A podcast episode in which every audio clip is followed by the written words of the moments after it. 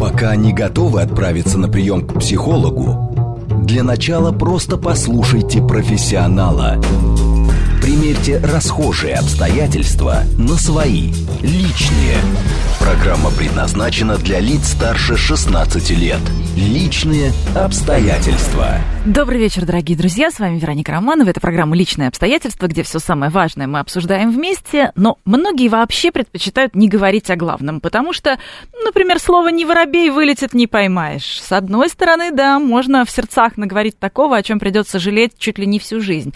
Народная мудрость – мощное оружие, но при неправильном использовании может превратиться в негативную, ограничивающую установку. Вот об этом сегодня и будем говорить вместе с психологом. Пишите ваши вопросы, пишите, может быть, любимые пословицы, поговорки и вообще те установки, которые у вас есть, как вы считаете, что они у вас есть, и они вас ограничивают или мешают. СМС-портал плюс семь девять два пять четыре восьмерки девять четыре восемь. Телеграмм для сообщений говорит МСК-бот. Прямой эфир восемь четыре девять пять семь три семь три девять четыре восемь. Звоните, поговорим. Ну и, конечно, пишите ваши комментарии к нашей YouTube-трансляции. Не забывайте, что нас можно не только слушать, но и смотреть. Сегодня у нас в гостях семейный психолог Светлана Качмар. Светлана, добрый вечер. Добрый вечер.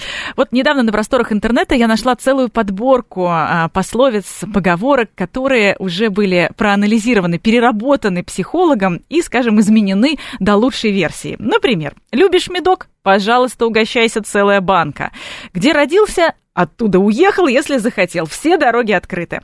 Не говори гоп, просто прыгай в свое удовольствие. В общем, а, мы сегодня будем разбирать пословицы, поговорки, народную мудрость и выяснять, где действительно здесь ограничивающие установки. Но сначала про сами установки давайте поговорим. Ведь не всегда это народная мудрость. Иногда это то, что передают нам родители. К примеру, в мультфильме а, «Тайна Коко» э, нельзя было в семье встречаться с музыкантами. И вообще музыканты все плохие, потому что прадедушка бросил про бабушку и уехал на гастроли. Вот как у нас формируются эти установки и в какой момент они начинают мешать нам выполнять свой собственный сценарий? Ну, вообще, надо сказать, что у нас очень разные установки, и они нам необходимы. А, они помогают нам обучаться, они экономят наше время, а, когда мы а, имеем некоторую готовность, потому что установка – это готовность к действию, к образу мысли, а, каким-то, ну, это может быть социальные какие-то отношения, да, она сворачивает нашу деятельность до очень-очень маленького сегмента. Было бы странно, да, если бы мы задумывались и анализировали каждое действие или каждое слово, которое мы произносим. Берутся они из разных источников. У нас есть моторные установки, мы готовы определенным образом действовать, то есть мы их получаем из обучения. Э, у кого-то есть установка, что э, на обледеневшей дорожке очень круто кататься. И первое, что хочет сделать его тело, да, увидев длинную-длинную ледяную дорожку, это прокатиться. У другого человека есть установка, да, и тело его готово только падать, и он обойдет за 8 километров эту ледяную дорожку, чтобы на нее даже ненароком не наступить. И он этого не поймет, да, потому что э, наша установка, она свернута и находится в таком неосознаваемом поле. А, также нам установки э, приходят, естественно, от нашего окружения, ну и в большинстве своем из семьи а мы с вами очень социальные люди, да, нам очень важно проявлять лояльность семье, и поэтому впитываем, обучаемся тому, как семья выживала, потому что наш мозг, он умеет разными способами учиться, он может учиться просто методом проб и ошибок, мы можем перебирать варианты, он может следовать за авторитетом, собственно, набирать эти самые установки, да, от взрослых, от больших, очень классно выживших фигур, и может анализировать сам, но для этого он должен вырасти, набраться опыта и научиться анализировать. Поэтому в детстве мы очень много опираемся на авторитет, да, и если мама говорит, что вот сюда нельзя, а вот сюда можно, мы чаще это принимаем на веру. Или если мама говорит, что э, конфеты это очень вредно, да, у нас создается некоторый, э, некоторое напряжение вокруг конфет, по крайней мере, да, а дальше у нас какие-то установки появляются. Ну, с одной стороны, действительно, мама может быть права, потому что есть жизненный опыт, и она как минимум на четверть века а, примерно старше и имеет право что-то советовать э, малышу. А с другой стороны, бывает, что какой-то негативный прогноз начинает сбываться. Конечно, это исследовали многократно. А, мои коллеги экспериментальные психологи, в частности, Розенталь, Розенталь с коллегами, а, и он очень много всяких штук наблюдал, в том числе а, такую штуку, как самосбывающееся пророчество. То есть, когда у нас есть некоторое ожидание, некоторый сценарий, мы начинаем замечать факты, которые подтверждают этот сценарий, мы начинаем двигаться в этом коридорчике сценария, и в конце концов часто, часто, часто с большой вероятностью доходим ровно до того, что нам напророчили. Ну, то есть вот какой-то негативный. Например, вот раз уж мы сегодня говорим про народную мудрость и ограничивающие установки, вот, например, любишь медок, люби и холодок. Сразу чувствуется, что ничего просто так легко не бывает. За все нужно платить, ко всему нужно прилагать дополнительные усилия. Все должно быть как-то, ну, как-то не через удовольствие, мягко говоря, да, то есть не, не может все просто так упасть на голову. Есть, конечно, трактовка у этой пословицы, что медок это про медовуху, и человек, когда, а, значит, э, злоупотреблял, потом терял человеческий вид, и его на холод э, выводили и обратно восстанавливали. Лицо, скажем так, помогали ему найти где-нибудь в снегу, например. Э, но все равно это как раз э, целая ведь здесь такая история. Любишь кататься, люби и саночки возить. Именно про то, что ну, не может быть все у нас легко. Вот должно быть все через труд. Угу. И надо сказать, что все эти установки, все эти пословицы, они формировались в те времена, когда это был самый эффективный вариант действий. Нужно было много трудиться, да, потому что мы все выросли из аграрного общества. В аграрном обществе варианта не трудиться не существовало.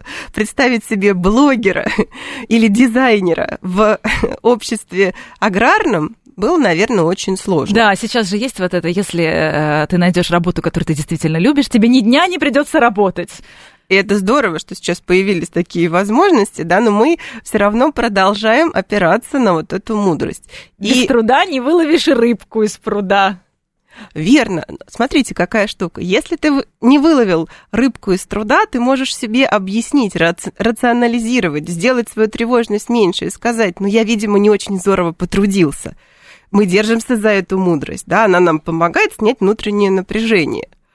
То есть Но... объяснить какие-то вещи и уложить что-то в систему, и наш мозг так воспринимает, что нам нужна система. Мы цепляемся за, ну, хоть какие-то э, логические связки. Конечно. И вообще цельность личности, да, как мы определяем, кто взрослый, а кто не взрослый, да, у кого цельная личность, а кто еще инфантилен. Так вот, у цельной личности есть система ценностей, а она не растет просто так, она вырастает из установок в убеждения, а из убеждения, из убеждений системы ценностей. И туда же еще а, школьную литературу, конечно, школьную программу, которой ценности меняются, а вот эта базовая история, которую мы проходим каждое поколение, да, в начальной, в средней э, школе, конечно, все равно на нас влияет, несмотря на то, что мир уже совсем изменился. Это мы, наверное, в отдельной программе обсудим. Но все равно, вот у нас еще ведь есть а, эти пословицы и поговорки, которые вообще мешают нам отдыхать. Вот кто не работает, тот не ест, здесь понятно. Действительно, вы сказали, аграрное общество, ну, тут в буквальном смысле ее и надо понимать. Вот э, пока ты не выкопал картошку, не поел. А с другой стороны, а, сделал наспех, э, переработанная версия с психологом звучит так. Получится нормально, с небольшими недочетами, потом доделаешь. Вот это на просторах интернета. Угу. Но мы ведь имеем какой-то внутренний запрет на отдых, на перемены. Действительно, да, у кого-то этот запрет формируется исключительно в семье, да, и есть проговоренные и непроговоренные, да, но очень хорошо понимаемые установки, что отдых это только то, что можно заслужить, что отдых э, это для праздных, что отдых это то, что приносит какие-то негативные последствия, и нам очень важно быть верным семье, да, и эти установки разделять, иначе нас просто из семьи изгонят, это очень страшно э, для многих. А, и, ну, по большому счету, да, мы сейчас живем в такое время, когда стало действительно возможно отдыхать просто так или даже есть просто так, да, потому что у нас... А, социальные пособия. Да, есть социальные пособия, есть милосердие, в конце концов, да, человек не работает, но он ест, потому что мы разделяем какие-то гуманистические ценности, и мы хотим его накормить, ну, просто потому что он нам э, ценен своим наличием. Он живой, он должен что-то есть. Да, это ну, такое очень тоже современное да, приобретение. А на протяжении долгих лет это было просто ну, не очень возможно. Если, ладно, если он какой-то свой и раньше приносил пользу, наверное, да, можно ему там поотдыхать и что-то поесть, но, но в принципе нельзя. И вот этот запрет, с одной стороны, он нас предохраняет от действительно полной праздности, потому что есть какое-то действительно общественное убеждение, что если человека не пинать и не заставлять, он вообще ляжет или сядет и ничего не будет делать. Хотя это не так, за этим наблюдали э, психологи, да, и тоже пришли к выводу, что это не совсем свойственно нашей натуре ничего не делать мы все-таки хотим что-то делать, нам приятнее э, в деятельности находиться. Но тем не менее, да, есть вот такой страх, передаваемый из поколения в поколение, что если ты вдруг отдыхаешь, ты пропускаешь что-то очень нужное и важное. Я часто на приеме у себя слышу истории о том, как бабушки, обычно, когда начинают рассказывать про любимых бабушек, что-то хорошее, да, классное воспоминание, но обязательно выруливают к истории, что бабушка всегда меня будила в 7 утра, в 8 утра, в любой По выходной. воскресеньям на генеральную уборку. Да, и это вот прям черта бабушки была. Никакой праздности, встали, да, это поколение бабушек, которые пережили очень трудные времена, и они выжили только за счет того, что они себя так жестко организовывали. Ну, а, как нам понять а, вот эти установки сейчас в нашей жизни, в какой момент они становятся ограничивающими? Потому что какие-то действительно нас мотивируют. Естественно, если мы будем только работать и не случится выгорание, тоже вот сейчас мы говорим о выгорании, и это нормально. Попробуйте, попробуйте сказать об этом действительно э, поколению бабушек, да, наших, угу. которые пережили войну, э, дети войны. Какое там выгорание? Вообще никто никогда об этом не слышал и до сих пор слышать не хочет. Или там про депрессию. Встал и иди. Но при этом, как нам понять, что действительно мы себя загнали, мы не даем себе отдыхать? К примеру, какая-то негативная установка, не обязательно про отдых, но все равно она над нами давлеет и мешает нам.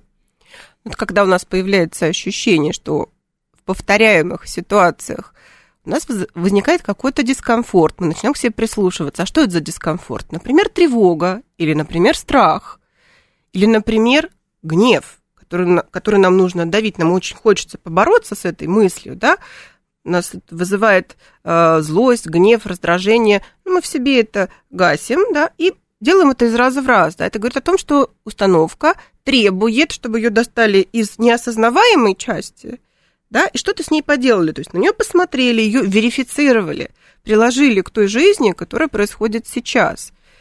И мы начинаем, да, это разбирать, а действительно ли эта установка сейчас для меня полезна. Потому что, наверное, она была полезна какое-то время назад, да, она мне приносила действительно какую-то пользу, я был эффективен, а сейчас она не работает. А что же с ней можно поделать? Да, и дальше уже мы строим варианты. Отказаться от нее, отложить, переработать. То есть, например, без труда э, проведи хотя бы в, а, выходные, отдохни наконец. Это для тех, кто себя загнал. И вот как раз наши слушатели присоединяются к эфиру, пишут нам смс. Э, работы 24 на 7, выгорания нет, потому что работа любимая. Но не, не всем так везет. Мы за вас, конечно, очень рады. Спасибо, что вы делитесь с нами приятными эмоциями. Но, знаете, хочется вспомнить пажа из прекрасной сказки про Золушку, да, который говорил, что очень вредно не ездить на бал, особенно если ты этого заслуживаешь. То есть, когда мы потрудились, мы можем тоже что-то сделать и вообще ожидать, да, что там наши близкие, наши друзья э, нам просто так доставят радость. Это нормально, да, друг другу доставлять радость. Мы, собственно, за счет этого, да, и образуем какие-то э, связи. Не потому, что я потрудился, не потому, что я вкалывал, потому что я просто, ну, я приятен своим, да, и они приятны мне. Я могу получить и подзарядиться этой радостью. То есть это перфекционисты и люди, наверное, с синдромом отличника, да, не, не разрешают себе фиксировать свои победы, э, какой-то пройденный путь, э, сказать, да, этот отрезок мы потрудились, вот сейчас у нас переменка, мы насладимся, покайфуем. Ну, поскольку психологи, да, таких диагнозов не ставят, кто там перфекционист и у кого синдром отличника, да, скорее мы можем отмечать феномены. Люди тревожные, люди с семейной тревожностью, да, которые это принесли в свою жизнь, но еще не осознали, да, они могут а, действительно обесценивать свои достижения, фиксироваться на том, что они не успели, не сделали, и в счет отдыха, да, профукали буквально, вот, им действительно бывает очень-очень сложно. У нас просто очень много, я когда готовилась к эфиру, очень много нашла как раз э, пословиц поговорок народной мудрости именно про отдых, что он действительно непозволителен. Взялся за гуш, не говорит, что не дюш. Э, то есть переменки, как будто они вредны. А вот сейчас действительно ценности меняются, и есть ощущение, что если качественный отдых, качественная переменка, то и потом работа будет более продуктивная. Здесь тоже надо понимать, да, что это пословица из аграрного общества, довольно регламентированного. Если мы говорим про христианское общество, да, в котором было воскресенье, в воскресенье вся семья идет в церковь, да, потом там ест, потом да, делает какие-то воскресные дела.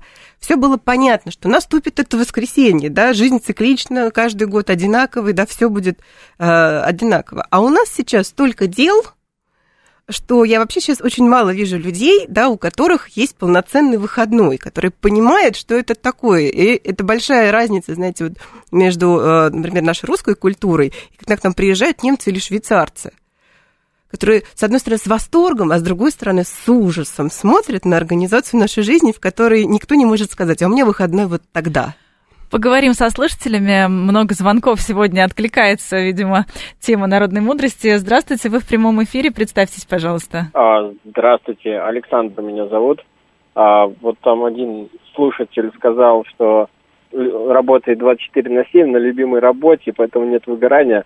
Вот у меня тоже любимое занятие мое, и тоже 24 на 7. Но вот невозможно все равно без этого выгорания, вот, и отпуск качественный. Причем я вот заметил, отпуск должен быть не то, что ты убегаешь от работы, да, ты тогда не отдохнешь, а именно вот какой-то этап завершенный, там, хороший, и ты со спокойной совестью улетаешь там на, на 2-3 недели куда-нибудь очень далеко, ни о чем не думаешь, и когда ты можешь себе это позволить, мне кажется, вот это самое лучшее средство. Спасибо, Александр, за то, что поделились с нами своими ощущениями. Вот, пожалуйста, угу. да, мы как раз э, об этом и говорим. Но не каждый может себе это внутренне позволить. Мы даже не говорим сейчас про материальную историю. Иногда просто лучший отдых – это перемена деятельности.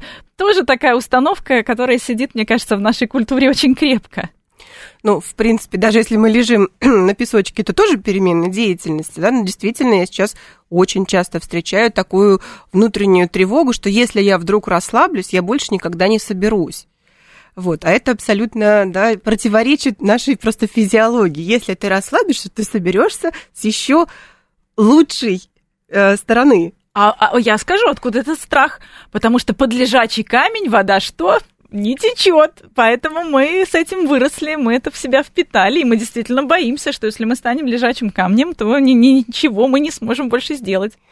Так вот, вероятность стать лежачим камнем гораздо выше, да, у человека, либо эмоционально выгоревшего, либо замучившего себя до депрессии или тревожного расстройства. Тогда действительно организм скажет, нет, все, извини, у меня лапки, я лежать. А качественно отдохнувший человек, скорее, да, встанет и начнет двигаться, и в камень он не превратится. Здоровый человек, здоровый психически, да, человек, а, хочет чего-то делать. Ну, способность любить и работать, да, как признаки психического здоровья. Вообще, мне кажется, очень э, такая простая, но э, понятная формула. Но мы не фиксируем, э, возможно, свои какие-то достижения, потому что не говори гоп, пока не перепрыгнешь. А прыгаем мы постоянно, просто в режиме нон-стоп. И вроде бы ты добрался до какой-то ступеньки, что-то сделал, но впереди же следующее. Мы же не можем сказать гоп, что мы вот, вот в, этот, в этом этапе э, действительно преуспели. Это тоже, мне кажется, некоторое порождение, ну, такое, так, такая тревога, это порождение такого современного мира, да, потому что мы учимся в оценочной системе, и мы, в принципе, ждем, что сейчас вот либо нас начнут оценивать очень ясно и понятно, да, давать нам ориентиры, вот, э, либо мы все будем делать на пятерку, а это неправда ну, наш мозг не может этого не замечать, да, во взрослой жизни. Не на пятерку, и никто уж тем более, да, так ходить и давать обратную связь и подчеркивать красненьким или зелененьким не будет. Придется самому это делать, а самому себя оценивать очень неприятно. А чтобы вспомнить а, вот эти установки или даже пословицы, поговорки, о которых мы сегодня говорим, а, которые тоже на нас влияют, что нужно сделать? Вот, а, может быть, просто сесть и выписать, а, там, что для меня является важным при принятии решений. Вот есть какой-то алгоритм? Конечно, этим пользуются а, мои коллеги, да, психологи, которые занимаются когнитивно-поведенческой терапией. В свое время Аарон Бек, замечательный психолог, замечательный исследователь, он выделил когнитивные искажения, то есть так называемые ошибки мышления, да, и предложил алгоритм работы с ними. То есть Сначала мы выписываем те семейные установки, да, просто которые вспомнили, что нам говорили мам, папы, бабушки, дедушки, да, наши ближайшие родственники. Потом выбираем, да, что действительно ну, отзывается больше всего, что вызывает больше тревоги, что вызывает больше дискомфорта. А дальше мы начинаем эту установку да, разбирать на части. Мы начинаем ее э, пытаться натянуть да, на нашу современную реальность, верифицировать действительно. А всегда ли это работает? А на самом деле работает? А какую пользу мне это приносит? А какой вред мне это приносит? А в какой момент я могу этим воспользоваться? А в какой момент могу себе сказать, нет, я не хочу этим пользоваться? Да, то есть мы разбираем, мы вытаскиваем из неосознанной части осознанную. Ну вот, например, счастье любит тишину тоже, почему мы иногда не фиксируем свои какие-то победы, может быть, э, боимся писать об этом, например, в соцсетях и так далее. Нам кажется это нескромным, потому что, например, э, вроде бы как счастье любит тишину и нельзя. Да, а, а есть же сейчас и другой полюс, да, другая крайность, ну, Инстаграм жизнь про которую много подтруниваний, много негативных шуток, да, что все на показ, да, уже там и рожают в прямом эфире, там еще что-то делают. Не хочется, с одной стороны, да, чтобы э, тебя в этом обвинили, хотя, ну, проверку логическую эта мысль чаще всего не проходит. Да, большинство из нас не Инстаграм-звезда, то есть за нами миллионы следить не будут, если мы выложим фотографию или какую-то историю жизни. А, и нам не будет стыдно, да, особо-то за эту историю. А с другой стороны, да, вот есть вот эта установка, что ничего не показывай, ничего не рассказывай. Я думаю, для нашего общества это вообще очень понятная история. Да, у нас был такой исторический период, когда вообще ни, ничего никому ни о чем рассказывать было нельзя.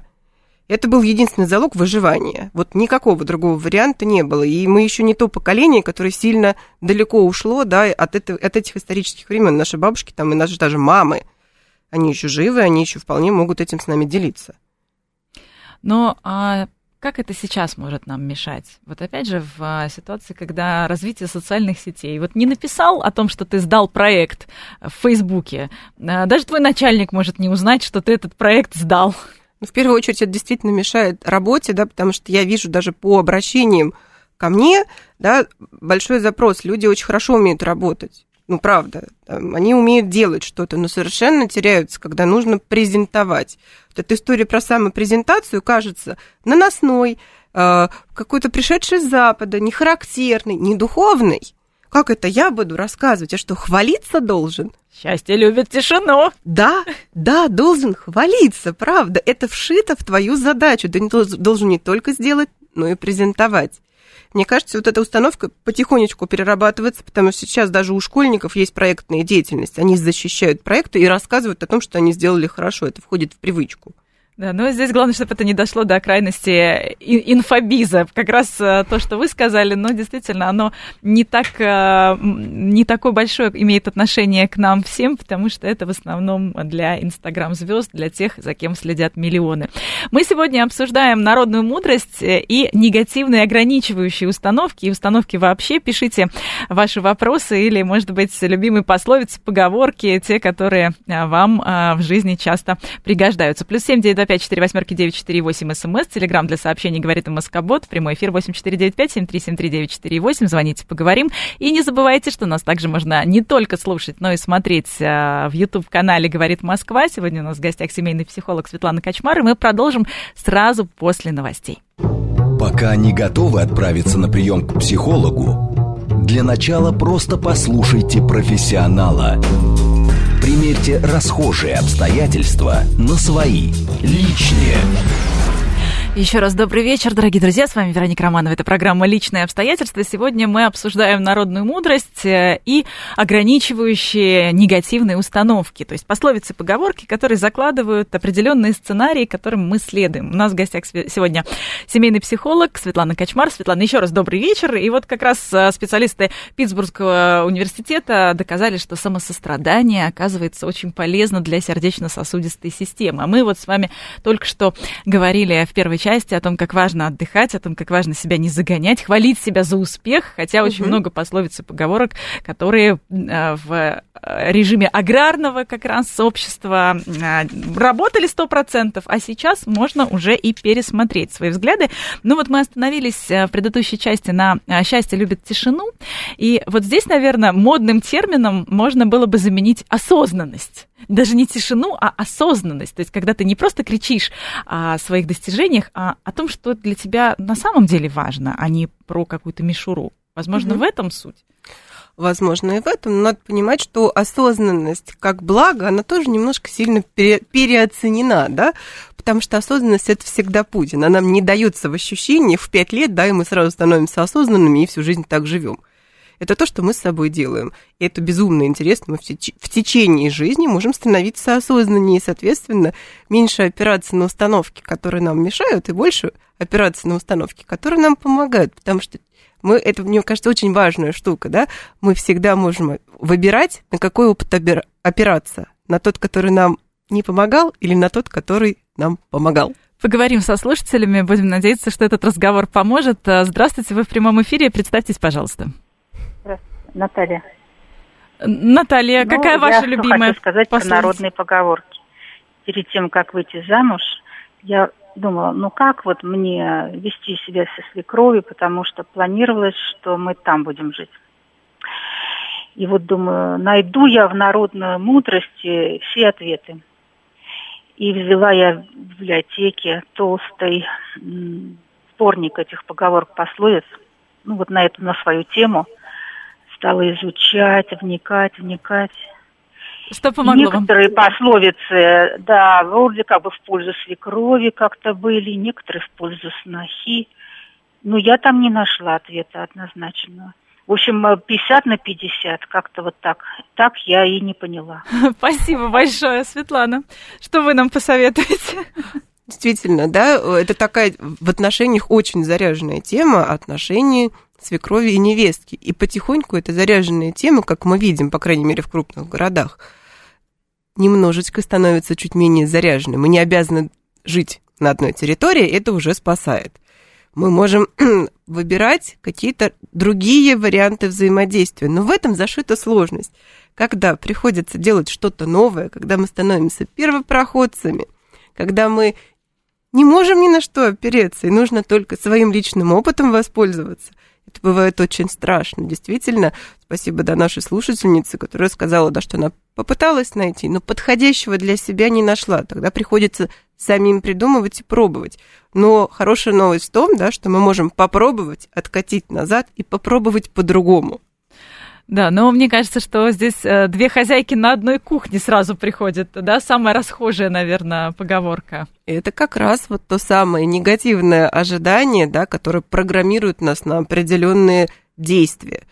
Действительно, свекровями пугают, действительно невестками пугают, да, мам, мальчиков. Я вот как мама мальчик очень хорошо эту историю понимаю, да, я там многократно слушала, что вот вырастет, женится, да, вот, будет тебе трудно жить. Я, в общем, отказываюсь, да, трудно жить. Мне не хочется трудно жить, потому что, ну, а зачем? Сколько мам мальчиков, которые приняли выбор сына, а, обрели еще и дочь?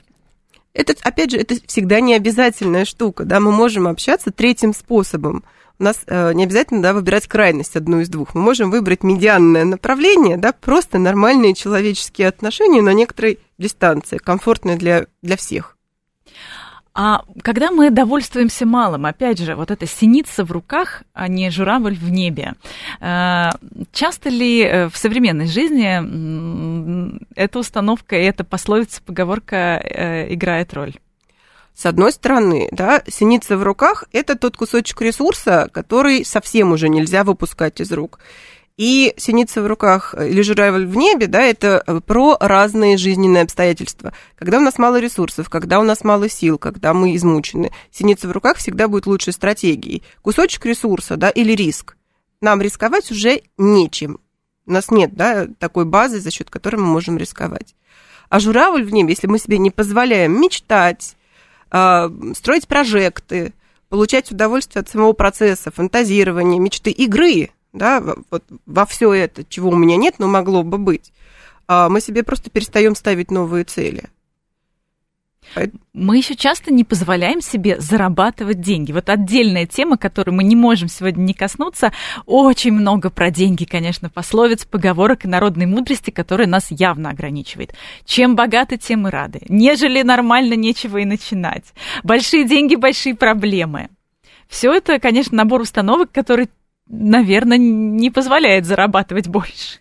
Да, но сама э, идея о том, что все хотят зарабатывать больше, она тоже да, является общественной установкой, и не всегда она э, полезна, то есть она не всегда работает. Не все хотят зарабатывать да, больше или там сильно много. Мы очень разные, у нас разное нутро, да, у нас разная степень комфорта, и все экономисты, да, вот вплоть до Кейнса, все же бились и пытались доказать, что э, у нас есть рациональное мышление, да, но не, не срабатывает рациональное мышление в 100% случаев. Поэтому экономисты-психологи, да, они увидели, что есть еще какие-то факторы, которые на нас влияют. Поэтому действительно, да, тема денег, она очень заряжена для многих. Я очень много обращений на этот э, счет сейчас э, слышу. Э, и, с одной стороны, есть семейная установка. Часто она звучит так, не выпендривайся, да, но вылезает в теме денег много денег, тебя заметят, тебя обидят, э, что-то будет плохое, ты привлечешь к себе ненужное внимание, это неправильно. Ну или э, честным путем денег не заработать. Конечно, да, это что-то ну, такое нарушение, с одной стороны, да, законов, нарушение каких-то этических норм, а, а с другой стороны, да, вот то поколение, которое может сформировать привычку к богатству, а оно где? Ну вот где мы можем его найти? У кого из наших там мам, бабушек, да, даже прабабушек был такой долгий-долгий стабильный период, когда они могли, например, зарабатывать, инвестировать, да, видеть какое-то будущее, ну, такое далекое, да, и быть уверенным. Ну, а давлеет исторический опыт, конечно. Конечно. Действительно, деньги, ну, деньги это такая штука, да, которая вроде с азартом ассоциируется, а люди очень плохо умеют со своим азартом управляться обычно и кажется, что я сейчас вот в эту тему влезу, либо я должен быть Уорреном Баффетом и заработать все миллионы мира, да, либо я вот такой вот совсем ужасный, да, человек, который не может заработать две копейки. А обычно работает срединная стратегия. И когда мы работаем чуть больше, чем сейчас, да, у нас получается заработать чуть больше денег, когда мы работаем чуть эффективнее, чем сейчас. И вот мы, согласно своему нутру, можем выбирать, а в какую сторону нам комфортнее двигаться. Можем ли мы себе позволить больше работать? Или, или, может быть, мы хотим чувствовать себя чуть лучше, Конечно. чуть больше спать. И тогда мы, да, как-то перестраиваем, переструктурируем, просто делаем чуть более эффективной нашу деятельность, высвобождая время. И это наша радость, а не денежки, да, которые падают на счет. Но э, действительно, вот эти э, установки в плане денег так часто работают как ограничительные? А, ну, потому что наш мозг умеет лучше распознавать риск и страх, чем радость. Да, потому что, ну, а, некоторые наши российские ученые, которые а, исследуют экономическое поведение, в том числе, говорят, что рисковать в четыре раза труднее, чем радоваться прибытку какому-то, да? Хотя, казалось бы, радость же приятнее. Но наш миндалина просто более чувствительный орган. Она очень быстро обрабатывает. Не ходи, не лезь, отдерни руку. Да-да-да, был какой-то эксперимент, когда сравнивали потери и потенциально то, что человек может приобрести, если он не будет концентрироваться на потере. Там сравнивали, по-моему, а, поездки в разные страны и так далее. Ну, то есть, и получалось, что мозг наш цепляется за то, что мы теряем. Он совершенно не хочет в этот момент, то есть очень болезненно терять что-то реально существующее или даже предполагаемое, что у тебя было, но ты потерял, угу. чем перестраивать свое сознание на то, что ты можешь найти в этот момент. Конечно. Если мы про это не знаем, нам бывает трудно. Но опять же, мы люди, если мы про это знаем и начинаем эту область исследовать, а, проверять на истинность, а действительно ли, да, это такая большая потеря. А ну-ка потрогаю-ка я, поисследую, а что это за потеря, что именно я потеряю. А почему у меня такая реакция? Это вообще моя реакция или это реакция, допустим, моей мамы, да, которую я принял и всю жизнь использую? Может, я попробую по-другому? Да? Никто же не будет меня оценивать, ну, если я сам попробую. Еще один из, а, возможно, негативных сценариев а, запрограммирован следующей историей. Где родился, Вот оттуда уехал, если захотел, но звучит в оригинале, конечно, там и пригодился. То есть многие, например, даже переезжая в большой город, если что-то сразу не получается, вспоминают, ага, наверное, надо возвращаться. Это как раз, да, такая наша внутренняя, наверное, неготовность справляться с трудностями. И мы сразу начинаем глобализировать выводы. У меня один раз не получилось, или я неудачник, да, это очень обидно, про себя так думать, да, я неудачник, или это место не для меня, этот город меня не принял, да, нужно же какое-то объяснение, поеду... Народная мудрость – прекрасное объяснение. Конечно, но жизнь показывает, да, что если там 300 лет назад массовая миграция была связана, ну, только с какими-то катаклизмами, да, вулкан извергается, война, то сейчас массовая миграция – это нормальное явление, да, и это не работает. Нам там за работы нужно ездить куда-то, да, нам жилье менять периодически Просто приходится. климат, например, нам где-то больше подходит. Конечно. И дело не в том, что, да, что ты там что-то предаешь и бросаешь, да, если куда-то уезжаешь, переезжаешь, и что ты не можешь улучшить свои там, условия жизни. Нет, а в том, что нам бывает страшновато делать новое. Да, мозг привык к, к тому, что он уже умеет, он новое не хочет, как правило. Да, но, опять же, есть хорошие новости. Когда мы начинаем делать новое, через какое-то время нам нравится. Поэтому конкретно по этому примеру, да, если что-то не получилось, стоит давать себе ну, некоторый срок для адаптации. Да? Не первый раз что-то не получилось, я уехал, а у меня есть год, и я за этот год могу ошибаться, ну, хоть миллион раз. Все так делают, это нормально. В первый год ошибаться, а не сразу хватать свинью птицу за хвост и радоваться.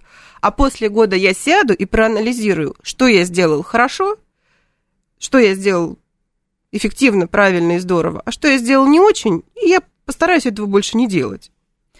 Еще одна инструкция, которая у нас есть э, по поводу того, что получается, а что нет. Дают бери, бьют беги. Ой, очень здорово, я прям очень люблю эту пословицу. А, и всегда, да, когда мне ее приводят в качестве такой семейной установки, я спрашиваю. Часто, да, на прием? Бывает, бывает, да. А я спрашиваю, а что именно э, нужно брать? Да? И тут такой некоторый ступор наступает, в смысле, ну, наверное, все. Да, я начинаю какие-то примеры, ну, конкретно, да, для человека приводить. Нет, ну, человек говорит, я это не хочу, там, и это не хочу брать. Действительно, да, дают, бери, бери, бьют, беги, оно там работает в каких-то, ну, совершенно понятных стимулах. Дают поощрение, да, наверное, это хорошо.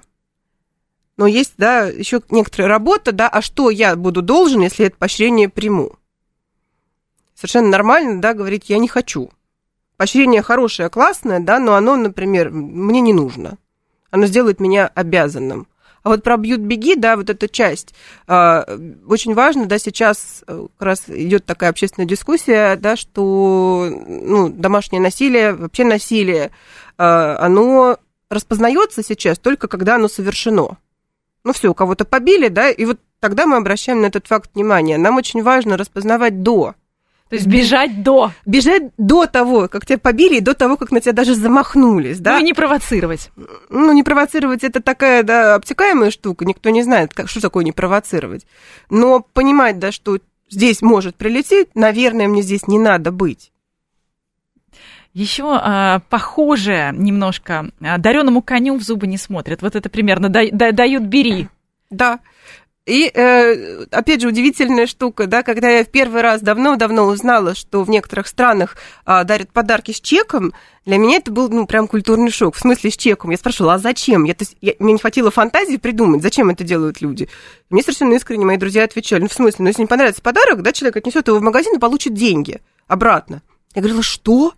Подарок? в магазин, как же так можно? Но в нашей культуре, наверное, не принято, да. Да, а потом стала задумываться, действительно, да, а если мне этот подарок правда не нужен? Человек так, так здорово обо мне позаботился, он еще и чек приложил, да, если мне этот подарок некуда поставить, я не могу им воспользоваться, у меня есть такое же.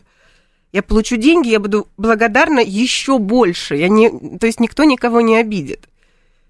Но это надо было да, до этого додуматься. Но действительно, это действительно очень у нас глубоко в сознании. Нельзя обижаться на подарки, нельзя говорить, что ты чем-то недоволен. Это очень глубоко, а, мне кажется, у нас на подкорке.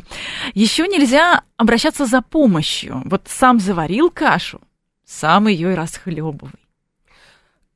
Частично, да, это, ну, имеет действительно смысл. Если человек э, добивался какого-то негативного результата и его получил, наверное, да, там больший вклад в расхлебывание – это его. Но штука в том, что у человека может не хватать ресурсов на это расхлебывание.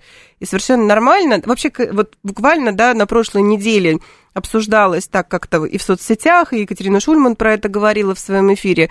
Э, статья Селигмана, да, которую он написал в 2017 или 2018 году про продолжение про выученную беспомощность. И он э, написал, что это все-таки базовая штука, да, реагировать беспомощностью на сверхстрессовые обстоятельства – а преодолеть мы их можем только за счет какого-то позитивного обучения. Но оно не, не падает с неба, оно приходит от других людей, да, просить помощи и обучаться за счет других людей совершенно нормально. Как вот с теми собачками из его эксперимента. Собачки переставали действовать, их брали на ручки и переносили через преграды, их учили прыгать, их хвалили за то, что они переместились из одного вольера в другой, гладили по голове. И они понимали, ага, тут можно прыгать, вообще тут можно активно действовать. Вот с нами то же самое происходит.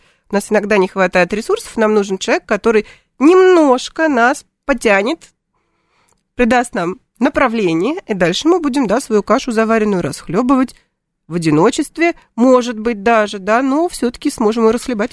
То есть тот самый друг, который познается в беде. То есть обязательно, чтобы э, узнать, какой у тебя друг, нужно, чтобы что-то случилось? Э, Причем не обязательно друг, да. Есть э, врачи, психологи, специалисты разные, коллеги, наставники, менторы – огромное число людей, к которым мы можем обратиться за помощью, потому что помощь может быть абсолютно разная, не только дружеская, да, когда пришел человек и все за меня сделал. Нет. А вот э, если вернуться э, к этой народной мудрости, друг познается в беде, а, а вот в радости познается? Удивительное дело, да, мы ожидаем, что друг должен познаваться в беде, и действительно э, люди там готовы помочь, потому что вообще альтруизм это приятно, ну, по большому счету, да. Э, перевести мебель, э, ты сделал доброе дело и поехал домой, классно, все все поняли. А в радости очень часто какие-то дружеские взаимоотношения разваливаются, потому что мы отдыхаем по-разному мы, там, не знаю, есть люди, экстраверты, которым хочется в компании больше находиться, есть люди интроверты, для которых компания это ужасно. И радость мы не можем разделить никак. Или мы не можем объяснить, да, почему вот эта радость для нас, да, для другого это не радость. И чаще я вижу, что не на фоне беды, да, а на фоне, наоборот, радости, не то, что какие-то ссоры происходят, а просто медленно, вяленько угасают отношения. Ну, и... Потому что тем общих нет э, да. для разговора, потому что когда что-то происходит, э, э, это точка соприкосновения, как правило, а, и такой клей угу. социальный. А, про интровертов заговорили в тихом омуте. А никто не знает, что там водится на самом деле. Это такой немножко шейминг интровертов получается. Обязательно, если тихий омут, то там что-нибудь водится. А может быть, человек, да, просто не готов про это рассказывать. Ну, ему тяжело. Он вообще не очень хочет, да, душу наизнанку выворачивать. У него для этого есть специальные люди, называются друзья, да, а для всех остальных он не обязан ничего показывать. Поэтому я всегда, я такой, э, несмотря на то, что я не очень интроверт, да, я защитник интровертов и экстравертов, и всех, да, я всегда говорю, что не надо влезать и маркировать человека, пока он сам про себя не рассказал. Не рассказал, значит, мы не знаем, что в этом омуте. Ну, то есть получается, что вот, вот она реальная э, установка, которая работает и которая мешает жить интровертам, потому что на них при, прилепляется вот это клеймо в тихом омуте. А на самом деле отстаньте от интровертов, дайте им спокойно в своем мире э, существовать. Спасибо огромное. Сегодня это только часть мы успели разобрать пословицы поговорок, которые действуют как ограничительные и негативные установки. И будем с ними работать. Спасибо большое. У нас э, в гостях была семейный психолог Светлана Качмар. Это программа «Личные обстоятельства». До встречи через неделю.